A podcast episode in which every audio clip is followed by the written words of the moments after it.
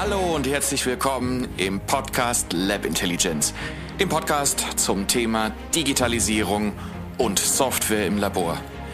Mein Name ist Dr. Timo Schüler und in diesem Podcast möchte ich meine Erfahrungen aus den Bereichen Software und Digitalisierung im Labor an euch weitergeben.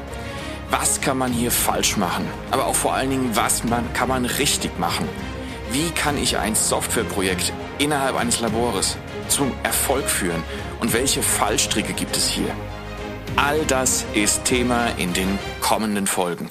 Ich freue mich darauf, wenn du beim nächsten Mal wieder einschaltest. Mach's gut!